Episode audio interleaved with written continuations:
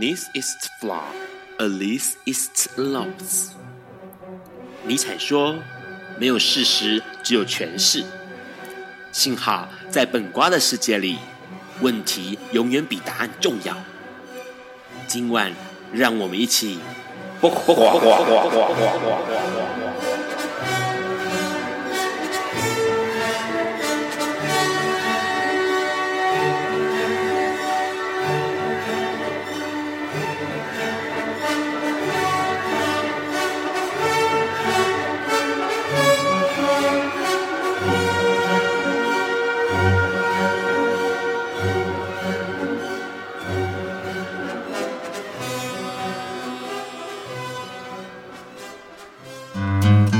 大家晚安，今天是二零一八年十二月二十七日，现在是晚上九点钟。你所收听到的是《播瓜笨瓜秀》Life 直播，我是 Ron。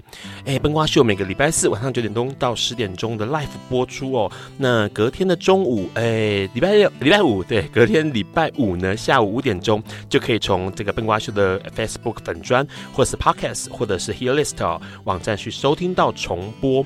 那这个直播的时段呢，如果收听到一半觉得哎怪怪的哈，停下来，那就请。重开这个 Hi Channel 的 App 啊，那就可以继续收听了。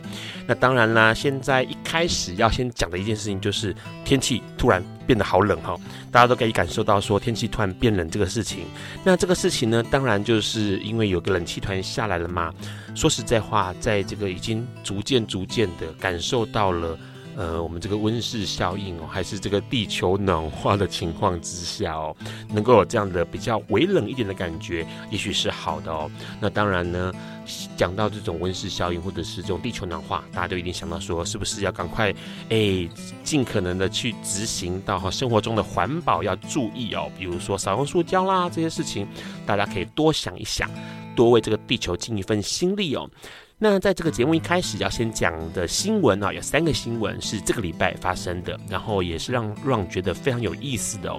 第一个新闻呢是这个 Apple，Apple 它当然跟这个这个 iPhone 哈，iPhone 手机跟 Android 手机都一样会有一个类似像可以下载 Apple 的地方，也是 Store 或者是这个呃什么 Play Store 是不是？Enjoy 好像是 Play Store，好，反正就是一个下载软体的地方。那 Apple 最近把一个宗教团体的 Living Hope Ministry 的一个 app 哈，给它下载了。那这个软体呢是在干嘛的呢？它其实里面是在告诉大家说，其实每一个人都可以做回异性恋哈。还有点类似矫正的用来用途的 app 啦。也就是说，你可以下载它，然后它里面会有一些故事分享，然后呢可能会告诉你说，哎，我过去曾经也是同志哦，同性恋哦，啊，我现在已经恢复正常了哈，所以大家不要害怕哦，或者是有一些方法。那这件事情呢被 Apple 下载了，因为这个 app 他们认为。理论上来说，应该是 Apple 的价值观会认为所有的人应该是呃都是一样的哦。那情感这件事情呢，没有这种所谓的要矫正或不矫正这件事情，所以呢，Apple 被下载了。那当然下载有一些人是支持的，有一些人是反对的。那这个 Living Hope Ministry 的执行长呢，Ricky 呢，他就曾经对这个 Apple 下载 App 这件事情呢非常不满意。他认为说他们只是在帮助需要。我们的人哦，那谁需要他呢？这件事情其实蛮有意思的。那不过这件事情可以看出出来，Apple 它的价值观在哪里？同时，Apple 也在注意哪一些事情哦。那除了这个消息之外呢，还有另外一个讯息。这个讯息对 Ron 而言觉得很有意思。这个是一个日本的女艺人，同时她也是个作者，她叫木村草子哦。她出了一本书，这本书的书名叫做《我从没计划成为同志》。我只计划成为我自己哦，成为自己。那这个呃，木村草子她是日本第一位公开出柜的女艺人。她过去曾经交过男朋友，然后但是她发现她自己对男性的身体完全不感兴趣。然后呢，甚至在这个交男朋友的过程当中，她一直说服她自己，呃，比如说她被抚摸的时候，只是。呃，自己性感的自己只是被性感的大姐姐抚摸，然后她一直在试图的要骗自己，或者试图的要呃扭转自己哦，哦，是不是因为木村朝子那时候还没有那个 app 可以使用。好，反正就是他觉得说，他对男性的身体其实根本就没有感觉，但是呢，他又不清楚自己到底是什么样的状况。所以他过去其实一直活在一个呃一直在询问、一直在寻找答案，或者是一直在呃感到恐惧的状态之下。那不过呢，后来他才发现他自己根本不需要这个样子。然后现在的木村桃子呢，他跟一个法国籍的女孩子、女人哦，在法国结婚，然后也在法国住了一段段时间，然后才回到日本来。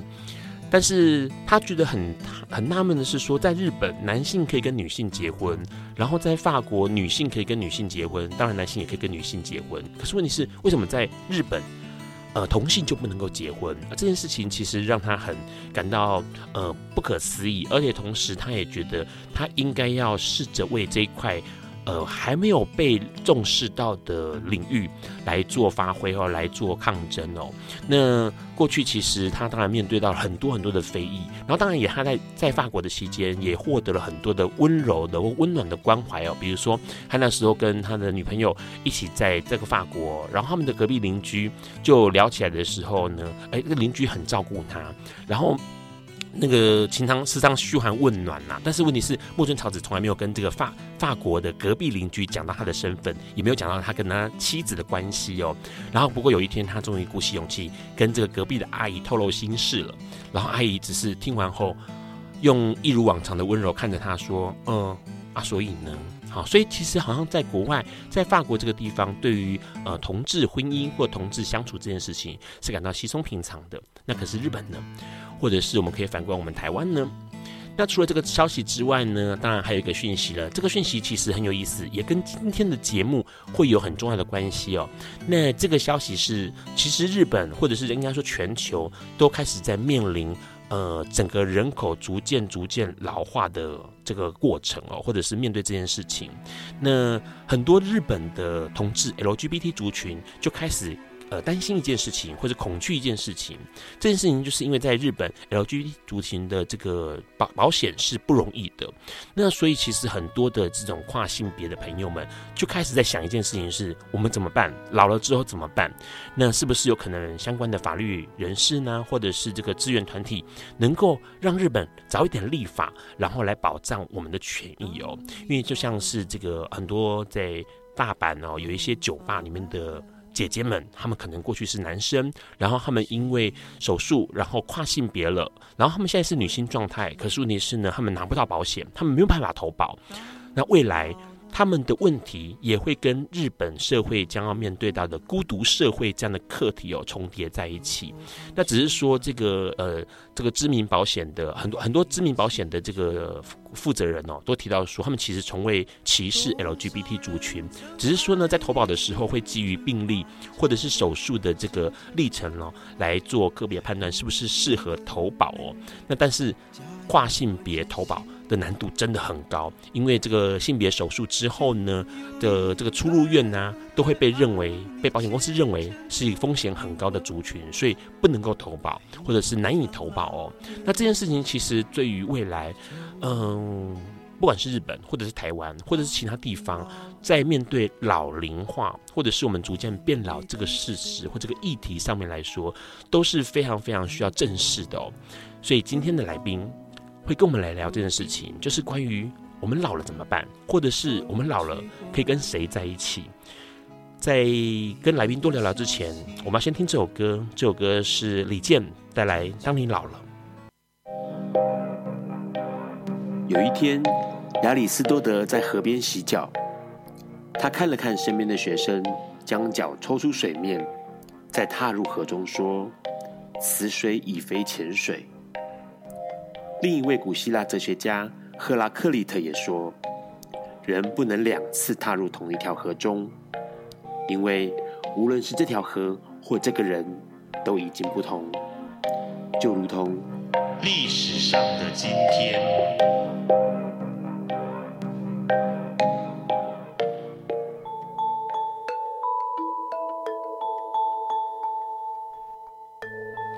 今天是二零一八年十二月二十七日。四百四十七年前的今天，也就是一五七一年的十二月二十七日，德国天文学家约翰尼斯·科普勒诞生了。克卜勒是十七世纪科学革命的关键人物，尤其是他提出克卜勒定律，更成为至今人类理解宇宙的重要依据。克卜勒不仅是一位天文学家，更是数学家，曾在神学院担任数学教师，也担任过天文学家的助手。后来更成为德意志皇帝鲁道夫二世与两任继任者马蒂亚斯与费迪南二世的皇家数学家，并曾经是将军华伦斯坦的顾问。克卜勒出身平庸，在他出生时家道中落，他的父亲为了维持一家生计，担任雇佣兵，在克卜勒五岁时便离家，后来死于荷兰的八十年战争。他的母亲则是一位医师兼草药商。克卜勒是早产儿。年幼时体弱多病，甚至罹患了天花，让他的视力衰弱，双手残废。这个疾病的后遗症严重影响他日后天文观察的能力。但尽管如此，克卜勒在年幼时仍然展现了惊人的数学天分，让身边的人留下了深刻印象。克卜勒很小的时候便迷上了天文学，在他的著作中，曾经提到，六岁那一年，他被母亲带到一个高处看彗星。这个彗星便是引起全欧洲天文学家注意的1577年大彗星。此外，九岁那一年，他也被家人喊到住家门口外看月食。就他的描述，当时的月亮看起来非常红。这个1580的月食现象和大彗星，在克伯勒心中奠定了天文的高度兴趣。在十七世纪，人类对于天文的理解来自于宗教和占星，与物理毫无相关。人们相信是上帝用智慧创造了世界，因此只要透过自然理性之光，便能理解上帝创造的计划。然而，数学天才克卜勒却是用数学以及物理来试着了解天文。后来的天文学家。根据他最重要的三个作品《新天文学》《世界的知识》以及《哥白尼天文学概要》，萃取出三条定律，也就是克卜勒定律。而这个定律在日后深深影响了牛顿，启发牛顿开创出万有引力定律。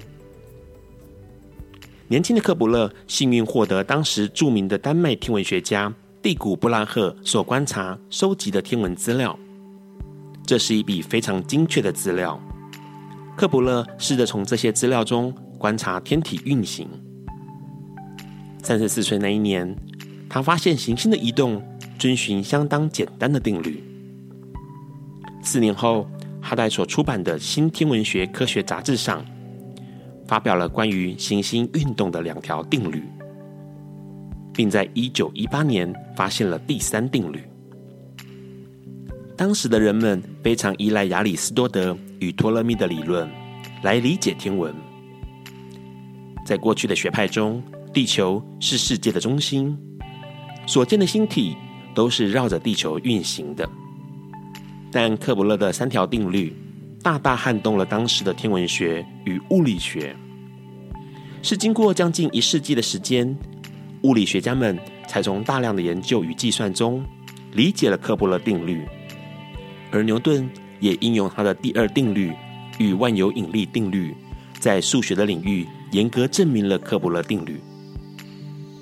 克伯勒的三条行星运动定律彻底改变整个天文学，并摧毁了托勒密复杂的宇宙体系，完善而且简化了哥白尼以太阳为中心的日心说。克卜勒第一定律又称为椭圆定律或轨道定律，强调每一个行星都是沿着自己的椭圆轨道环绕太阳，而太阳位在椭圆的中心焦点。克卜勒第二定律又称为等面积定律，在相等时间内，太阳和运动着的行星的连线所扫过的面积是相等的。第三定律。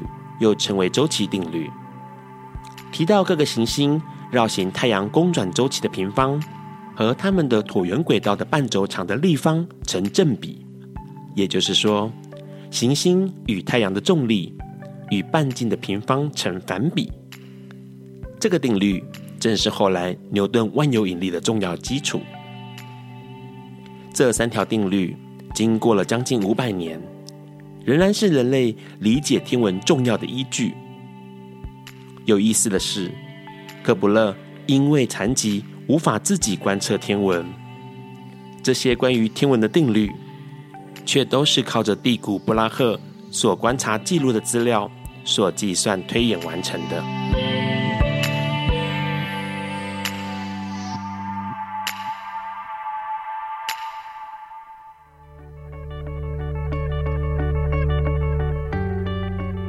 今天是昨天的明天，是明天的昨天。今天可以是去年的今天，前年的今天，甚至是历史上的今天。但今天不会重来。你今天过得如何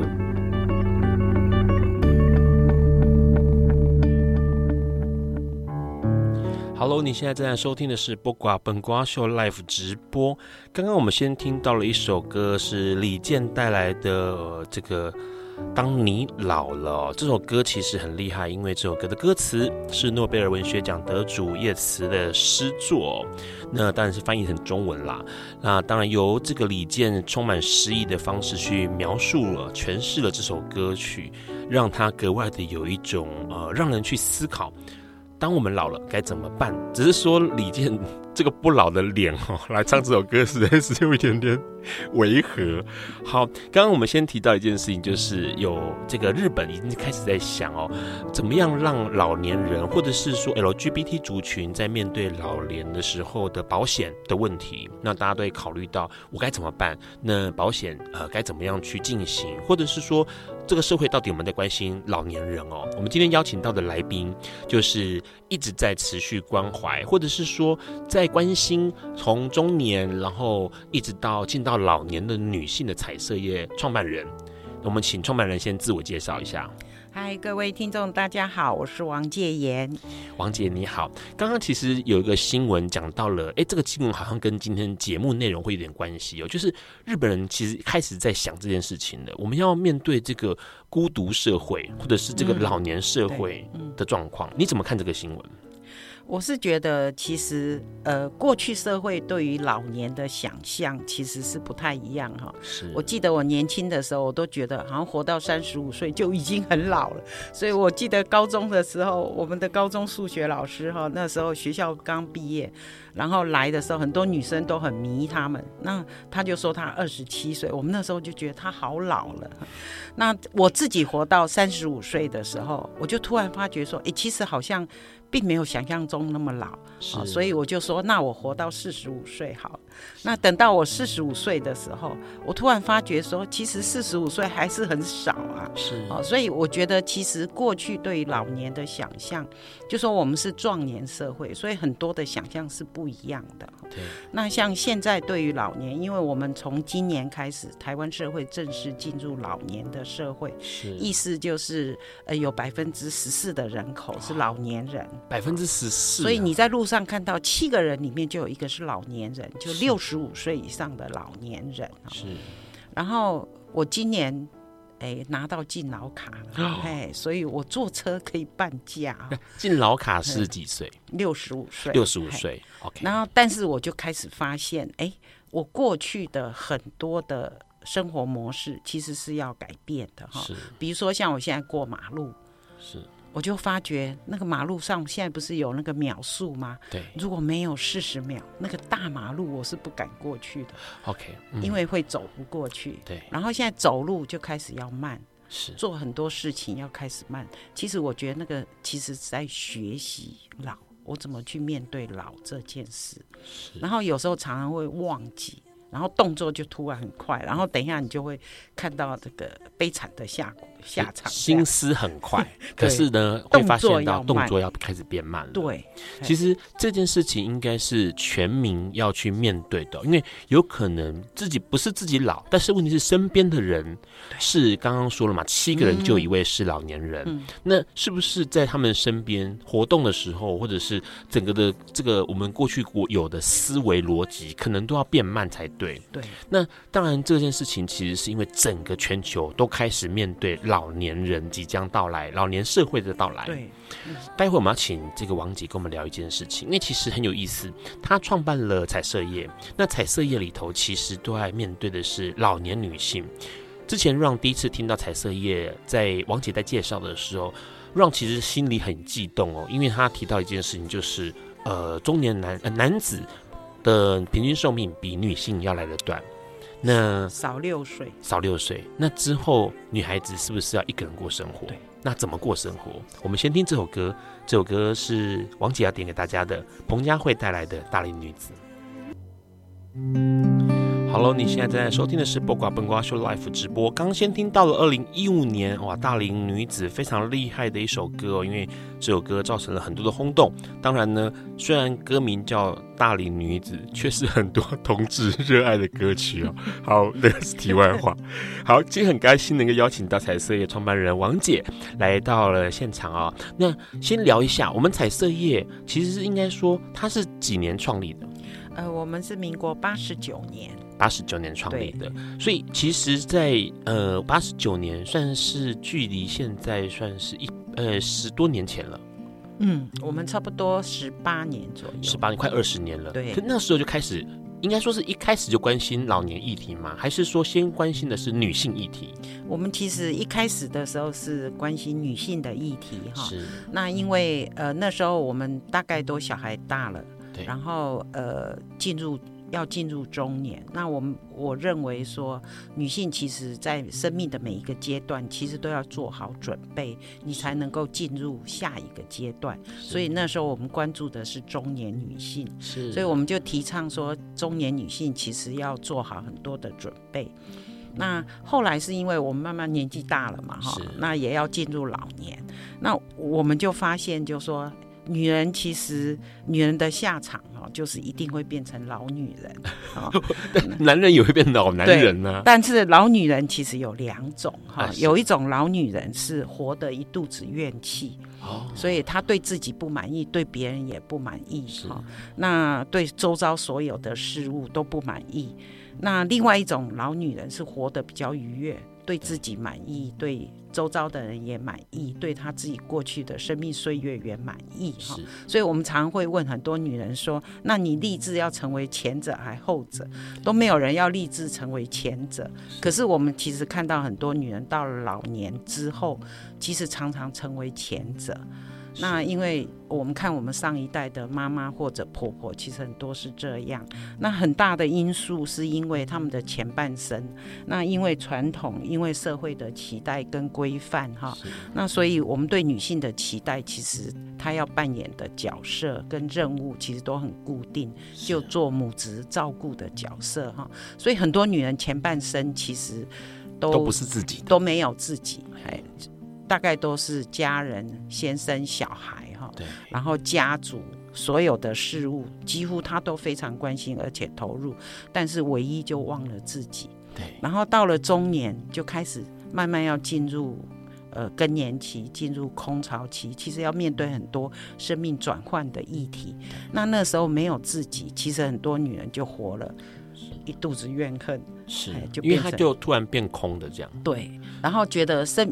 前半生觉得很有意义的事，可是到了人生的下半场，突然发觉，哎，小孩其实有他自己的世界，对，你不再是他的天了，哈，妈妈也放到背后去了，哈，孩子有自己的生命，那先生可能有他自己的事业在发展，那自己又没有什么特别的能力或嗜好啊，那生命里面其实他都一直习惯是有别人的，所以很难。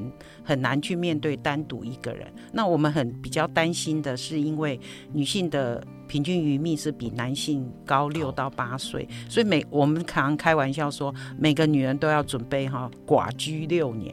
那如果先生的呃年龄比你更高的话，那还要加上去。那何况很多的女性，那现在其实很多女性选择不婚，所以未来其实都要面对单独一个人的生活。是，其实刚刚王姐提到了一件事情，这个好像跟我们过去传统会想到，人们就说女生是油麻菜籽命，嗯、就是依附在，可能说依附很难听，可是好像就是呃，就是被。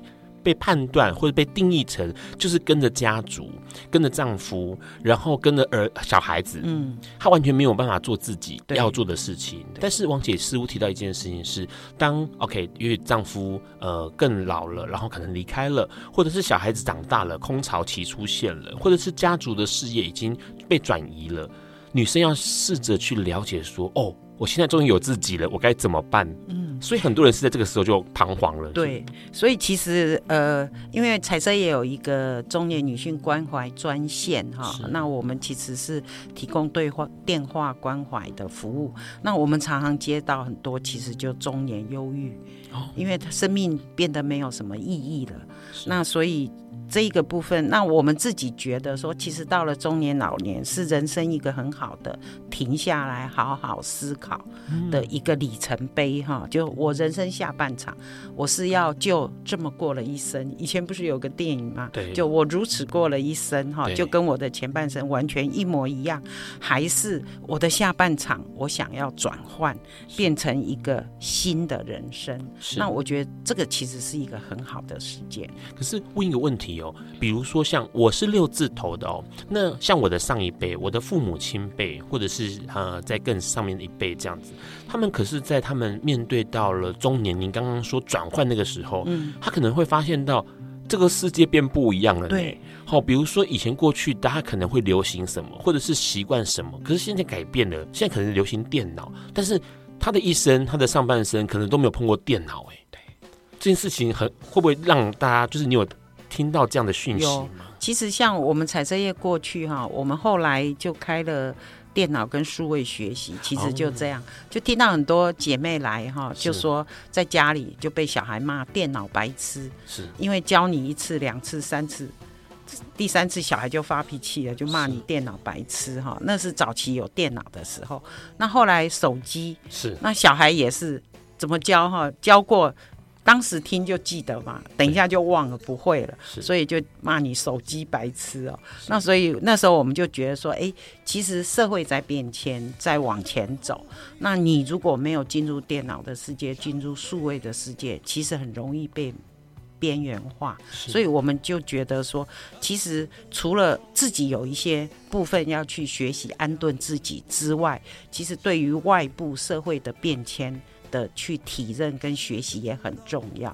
那我们就开玩笑说，如果你你现在不会电脑，你不会网络跟你的手机，那我们就会看到那个去挂号。对，那年轻人都在网络上挂了，时间到了，他也知道说什么时候到了，我再去就好。提前五分钟到就好。可是，可是你就看老人家早上五点半就开始去排队了，对，然后订。高铁的票，年轻人都用手机订了，对不对？现在连拿票都不用了，老人家还要去那个门那个买票的口在那排长龙，哦，就会有这些很多这种，就说整个社会，因为其实电脑的发明跟数位的发明，我们常常说五百年来，这是有史以来最快的变化。对，那其实你很容易没有进入这个世界，你就被。边缘化，所以其实到了这个年龄，我觉得其实学习变成一件非常重要的事。而且现在中年跨进老年的时候，你有了时间，对不对？可是你可能还是要担心自己身体的变化。对，还有各式各样，比如说面对自己要呃进入到一个中老年的价值的这个变化，或者是面对到家庭的变化，嗯，这些都是很剧烈的。对，所以其实哈、啊，就身体啊，心情也开始变，角色也不一样。对，我们曾经有个志工哈，有一天到办公室来，然后一进来，下午的时候他就说气死了，气死了。我们问他气什么，他就只会在那边讲气死了，就讲了三遍。问他说你到底气什么？他就说呃，早上他儿子打电话给他，然后跟他说我有女朋友了。是，那我们其他的志工姐妹就说，哎，那是好消息呀、啊。他说，可是他第二句就说。呃，我要结婚了。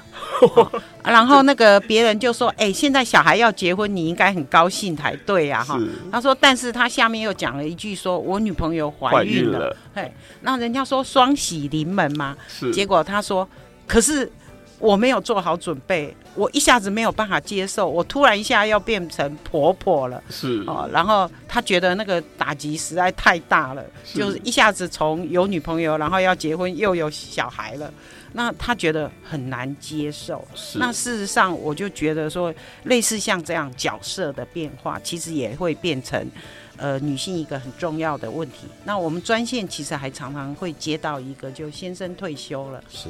然后回到家里，好，那因为小孩都不在，就剩下两个人。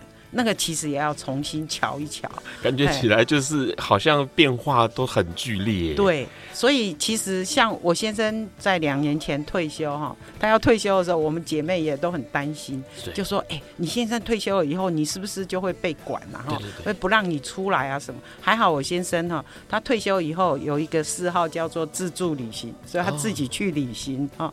那基本上我觉得他是很尊重，所以我们其实是个人。自己安排自己的时间，那但是我们就会看到很多姐妹，所以我们看到很多男性哈，中年之后前半生都在外面，中年之后开始回到家庭。对可是女人前半生都在家里，所以中年之后你就看到很多女人啪啪走到外面去做志工啊，去学习啊，哈，或者是跟更多人社交。对，嗯、她就会有很多的姐妹淘嘛，哈。那然后去喝下午茶，去逛街啊，哈，然后去参加读书会啊，去什么学跳舞啊，学什么养生之类的哈。所以好像突然变成她跟外界外部的接触是更多的，所以其实在家里。就两个人的战争就很多了，所以我们其实蛮接到蛮多这一种，就先生退休以后，那两个人的相处问题，那个其实都要学习哈。那可是其实还有一个是人际网络，如果你没有建立外部的人际网络，其实你就会越来越孤立。那另外的，其实我觉得还有一个很重要面对的是个人价值的变化，是那人生的意义是什么？包括可能是过去都是依附的家里嘛，对。然后现在你要突然之间告诉你说，你要自己找到自己的人生意义，我觉得这个对他们来说是是一个大灾问呢。我觉得那个其实会恐慌的，是。那你会发觉说，以前我觉得很重要，照顾家人，照顾。呃，小孩哈，那看小孩的功课啊，烦恼他的未来。可是现在你通通都不用做这件事，突然闲下来，时间变很多，那总不能一直坐在那里看电视啊。那其实很多人就开始看追剧嘛，韩剧啊什么。可是那好像生活也不能只有这样，所以其实慢慢很多其实在家里待久了，那会忧郁的现象。是，其实好像在呃，像日本，因为很重视社区嘛，他们好像很多会自己组起来做那什么针毛毡啊，什么之类，做一些手工艺。对，然后大家其实聚在一起有话题，然后彼此有个照应，同时还可以学个一技之长。之前让去日本京都的时候，就看到那个大市集在卖，就有一群是社区妈妈们做出来的那个毛毡做的小别针，然后热销。那每一个当然不会很贵，很便宜的小东西，但是这似乎是一个很有意思，是把大家中年跨进老年女孩子们的这个。聚在一起的方法哦，对，所以其实像我们彩色业哈，有一个很重要的工作叫做女人生命故事的整理，所以我们会带了很多女性哈，回过头。去回顾自己过去的岁月，把自己的生命整理出来。那刚开始的时候，他们都说：“哎呀，我小人物啊，我没什么啦，哈，那我就是家庭主妇而已，或我只是个女人而已。”可是当他们整理自己的生命故事，最后突然发觉，其实我很了不起。我们常常姐妹。自己的生命故事整理出来之后，会跟我说：“我现在看连续剧，我觉得他们都不怎么样，我故事比他还精彩。”这样哈，那所以我们其实最早的时候，我其实是用写作的方式，是。可是姐妹们她们就会跟你说：“老师，你知道吗？那支笔好重哦。”是，不是所有人都是文字工作者，所以后来我们就用画画的。那也有姐妹说，那那个画笔也很重。啊，因为也不会画，所以后来我就想到说，女性的对于手工艺，好，所以我们后来用女工。就是用，所以我们就会用很多元的方式。比如说哪一些？比如说，呃，我们会缝啊，用缝的。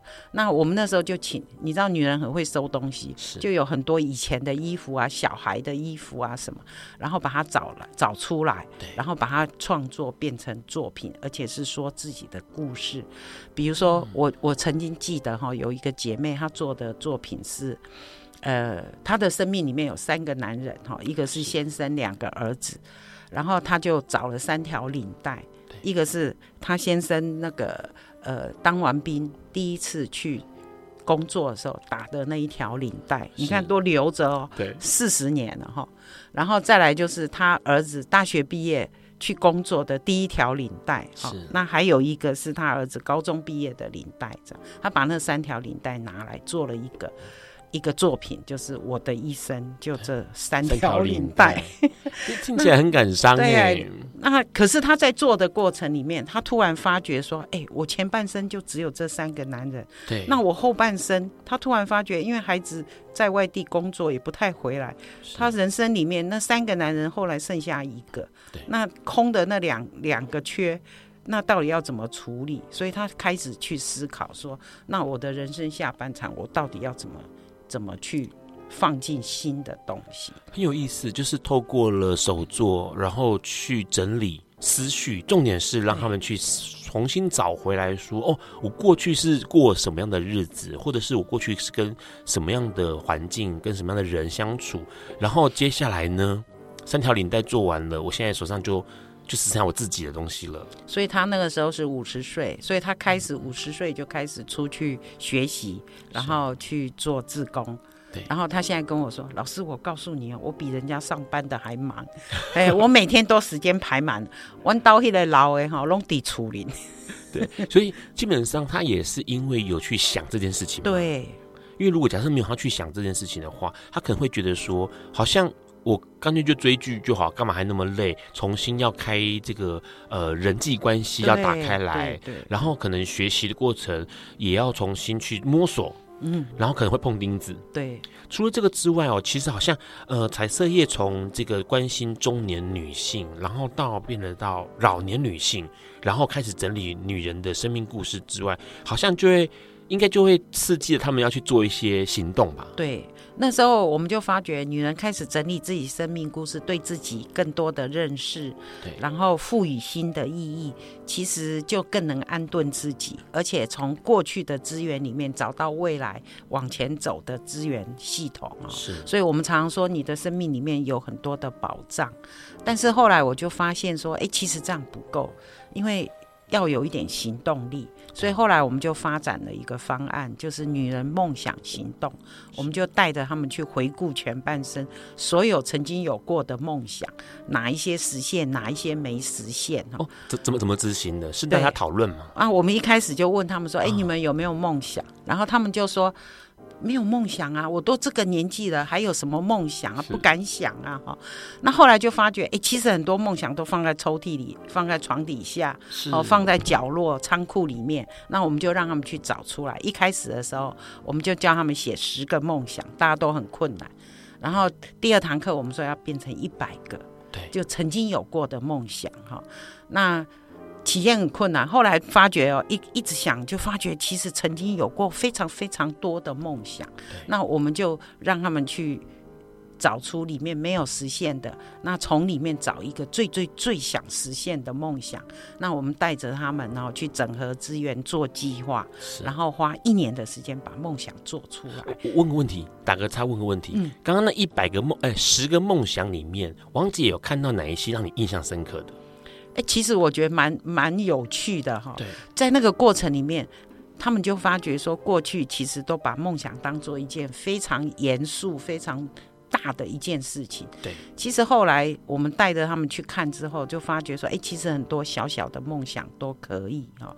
所以我们其实呃曾经有一个梦想是，他要减重嘛。哦，减重，这个就就很平常。是，可是那另外也有的是说，哎，那我想要去留学，这个就很大了。留学，嗯，对。那另外我们也曾经有过姐妹就说，那我要来整理自己的生命故事。哈，所以我曾经有一个姐妹哈，她是一个美呃减美法师，美法师哈，那她只有小学毕业。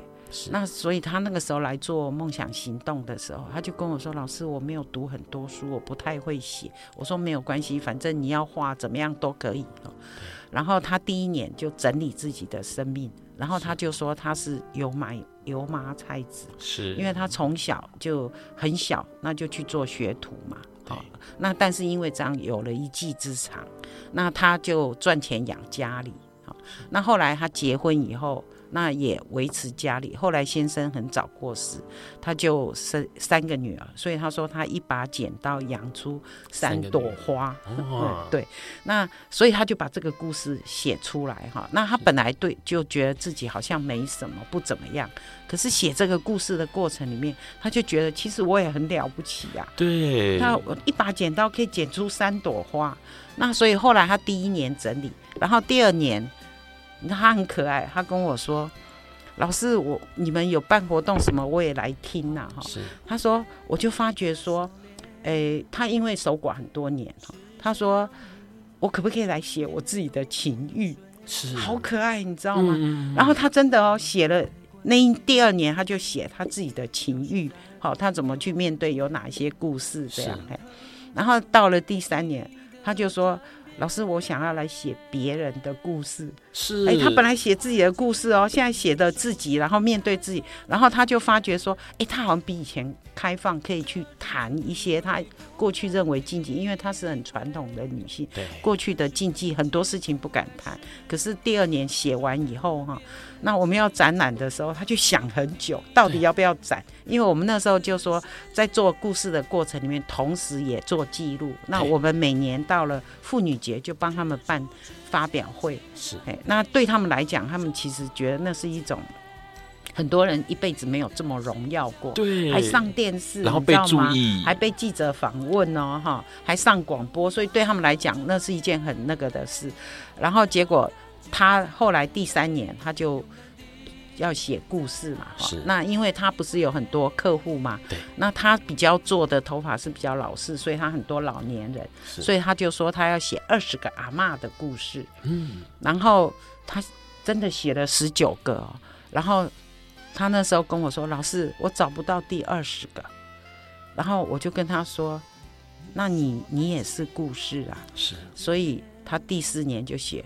原来我是故事哦，你看，你就看到他，然后你就发觉，哎，他很会用文字，哎，我一直我一直觉得他是他是我的做这一件工作里面的一个非常好的一个案例，是。就是看到一个女性透过回顾自己，然后把梦想做出来，哈，对，那他自己说，他从来没有想到有一天他可以用笔。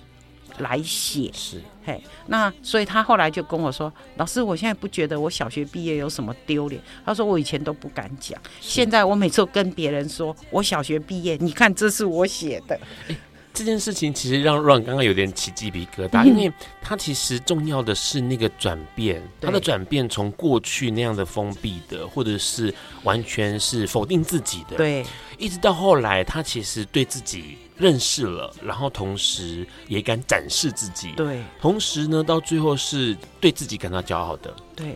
请问他这个时间多久时间？呃，他大概就。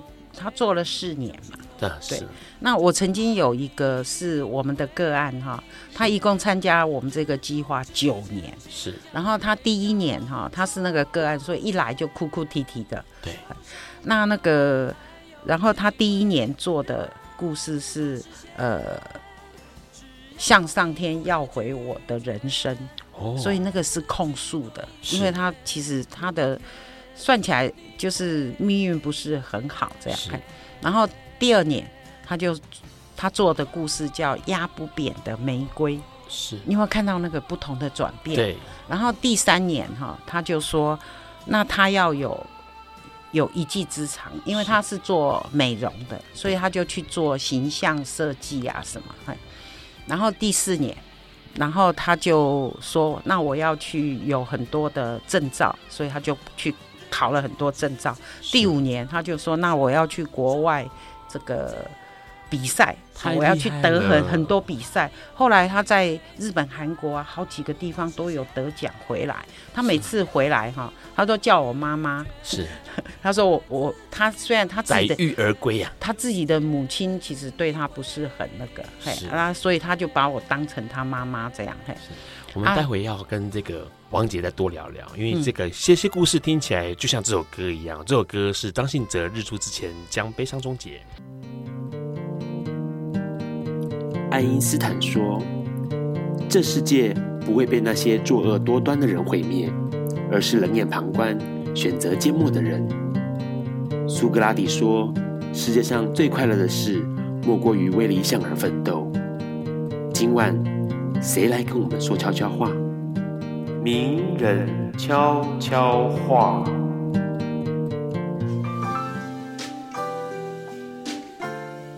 各位朋友好。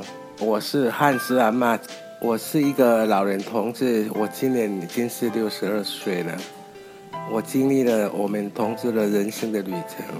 我觉得当同志并不是我们想要，但是这条路是我们要走下去的。所以大家要快快乐乐的、高高兴兴的去看待这个事情。所以说，你一定要规划好你的人生，因为我们也是从年轻走过来。这个过程一定会很辛苦，但是我们只要保持愉快的心情去面对的话，这条路走起来就会很轻松。尤其是你要注意你身体的健康、感情的处理，还有经济上要稳定，这些都是以后我们老了以后会让你有信心感，这样你就不会彷徨。希望各位朋友能在同志这条路上走得非常的轻松愉快。祝各位晚安。Hello，你现在正在收听的是《播瓜本瓜秀》Live 直播。刚刚听到王姐说好多哦，这些事情，其实都很精彩，是因为他们有转变。对。然后那个转变是，呃，我觉得是自己挣扎哎，挣脱出来的转变。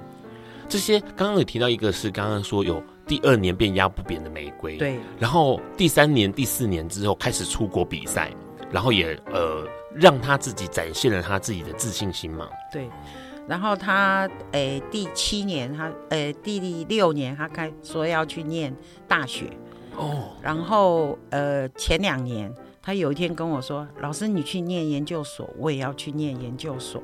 他今年研究所毕业，太厉害了啦！对，我们就帮他办了一个毕业趴，这样是哎、欸，可是问一个问题，他们其实是因为有呃大家。在鼓励他。对，其实我觉得哈，就是说女人一个一个人面对自己的困境，其实很困难。对，哦，那常常会被困境打倒。所以为什么呃，我们彩色业很重视姐妹情？是哦，就是说大家互相扶持。是，哎，那所以其实当你呃心情不好，当你走不下去，当你想要懈怠的时候，姐妹其实就可以提你一把。大家互相拉拔一下，对，所以我觉得，其实尤其到了老年哈，尤其是孤独老的时候，其实姐妹非常的重要。是，这也跟呃，让之前在做同志平权运动的时候的观念哦，一直到近几年哦，其实我们这一群原本可能从青年，然后变壮年，然后可能开始要面对到中年这个状态的时候，大家就在思考说，是不是有可能有一个，也许像同志社区，或者是大家可以一起怎么样的，让大家未来面对到老年的时候，是可以互相的扶持的。对，你们这样的群体在一起，好像也有一些。定时办活动嘛，比如说彩色趴啦这些，对不对？所以，我们大概从两年前开始做，呃，女人共老啊的议题的倡议，就呃，我们希望大家重视这件事哈。那还有就是说，呃。进入老年要做哪一些准备？哈，当然包括健康的、心理的，是哈。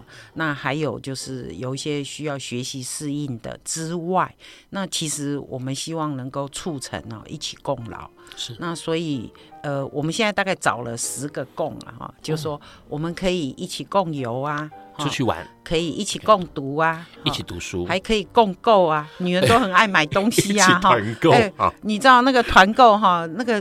团体力量大，对。那那时候前一阵子不是去年去年的时候水灾嘛哈，是。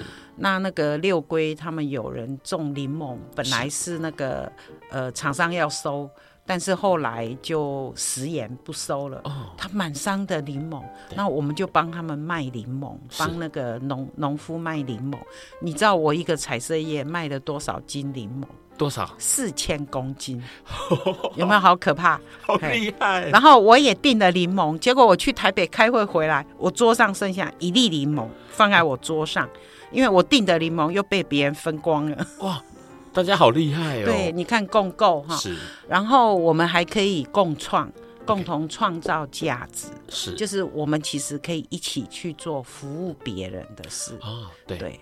那所以其实我们觉得大龄女子哈，是，那就是中年跟老年以后。那其实我们定义大概就四十四十五岁以后，其实都可以算是大龄女子啊。是。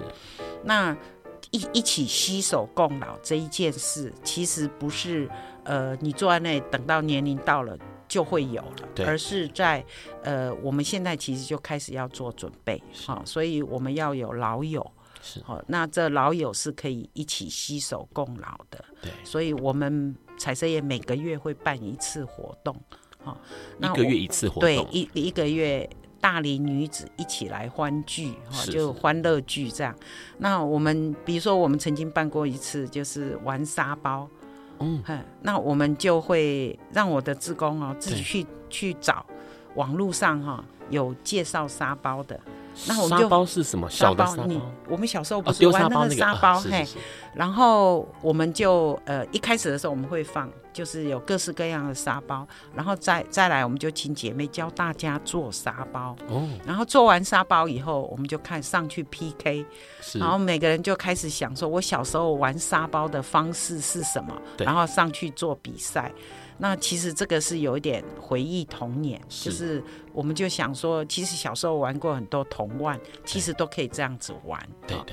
那我们也也曾经办过缠绕画，哦，就是现在很流行的哈。嗯、那带着大家去做缠绕画，然后之后我就发觉我们的赖上面每天都有姐妹哈 po 她画的，是，她今天心情。其实缠绕画是可以让你安静下来嘛，对，所以他们心情不好就跑去画那个，然后就可以化解心情不好，然后就把作品 po 上来，是。然后就在赖上面 PK，有人说啊，你画了我也来画，对，其实那个就会变成良性的。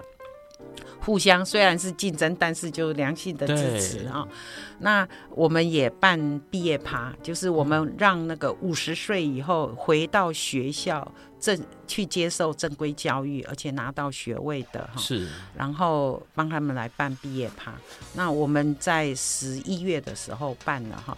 那里面我们有一个姐妹是，她觉得生命里面最大的障碍是没有学历，所以她跑去念了国高中。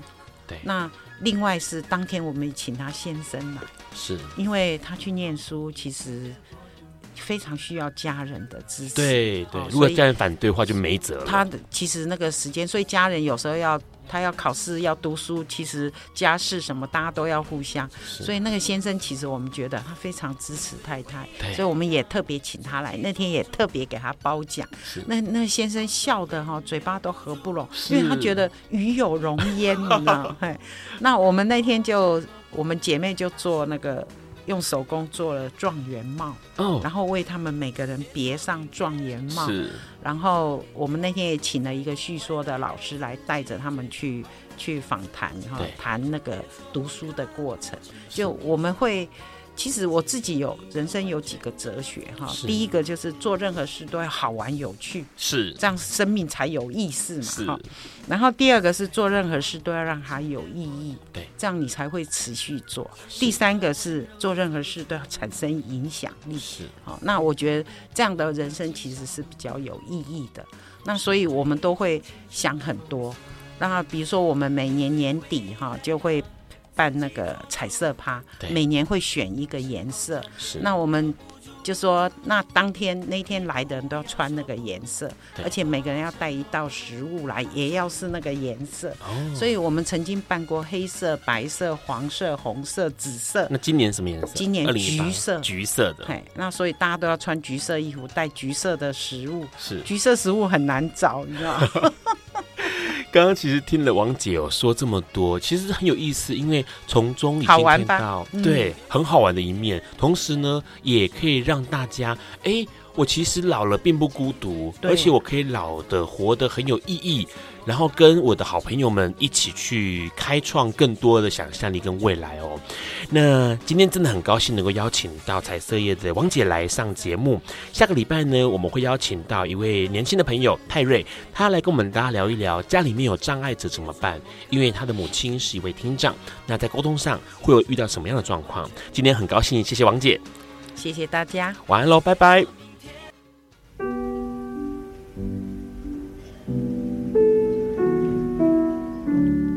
上节目不代表本台立场，感谢国立中山大学与中华电信协助播出。